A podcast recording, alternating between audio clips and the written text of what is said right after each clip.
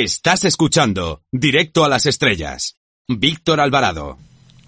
Aparte del rey Arturo, el único capaz de sacar a Excalibur de la roca es Francisco Javier Millán, autor del libro El desafío Camelot de Diablo Ediciones. Buenas tardes. Hola, muy buenas tardes, ¿qué tal? Bueno, más que desafío, destino, porque más bien es un viaje hacia Camelot, destino Efectivamente. Un el destino, el destino. Eh, veo que eres de nos costó, ¿eh? Nos costó un montón encontrar ese título. Sí, sí.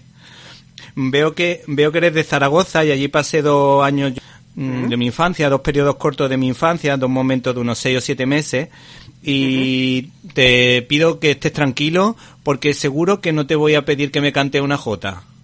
no, y además, eh, además siempre es un poco un cliché, ¿no? De que todos los aragoneses sabemos cantar jota, pero yo creo que soy uno de los muchos que, que no tenemos ni idea, vamos, directamente.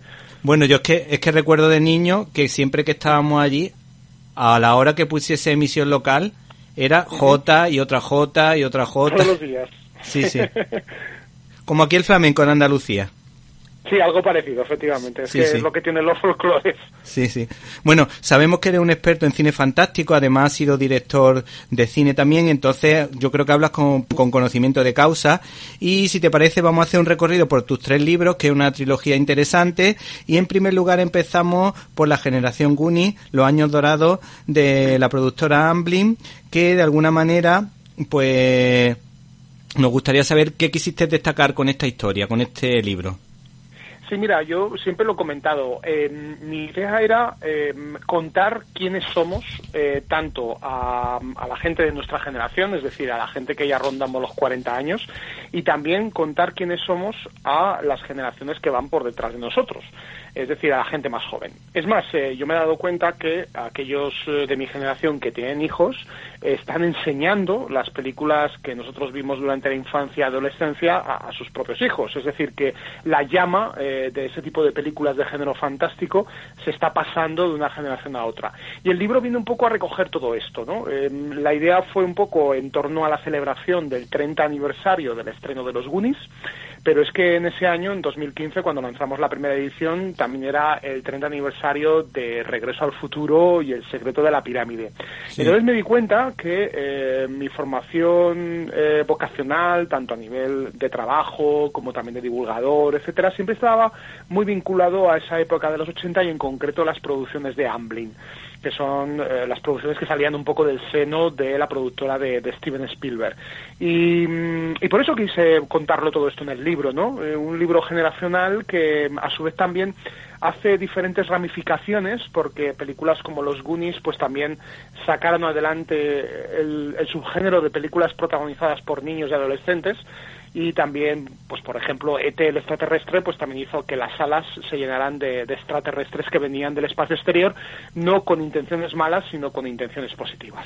Bueno, a, a mis dos hijos les encanta ver las películas, por ejemplo, de esa época, sobre todo uh -huh. El secreto de la pirámide y ET el extraterrestre, bueno. y a mi hermana, siempre que ha podido, incluso ha, habido, ha ido a reestrenos de los Goonies que se sí, estrenaron hace sí, poco. Sí. Bueno, recientemente en, en, aquí en Zaragoza hubo un estreno en, en Cines Palafox, que es una de las grandes salas que tenemos aquí, con más de mil localidades una de esas grandes salas que todavía se, se, mantienen en el centro de la ciudad y reestrenaron Gremlins que también forma parte un poco de, de esa generación Goonies y el cine es que no cabía un alma. O sea es sí. una película que hemos visto todos muchísimas veces eh, yo pude verla en su momento además en el cine yo también. y, y volverla a ver eh, en pantalla grande hace que eh, muchos espectadores eh, llenen las salas de nuevo. O sea estas películas funcionan siempre y no nos cansamos de verlas bueno, eh, hablando de películas que no nos cansamos de ver, pues tenemos, por ejemplo, la, el, tu libro,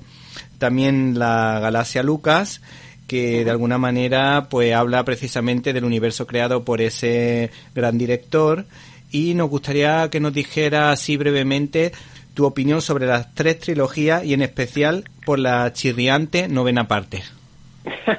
sí, la verdad es que la trilogía en novena parte ha traído, ha traído tela.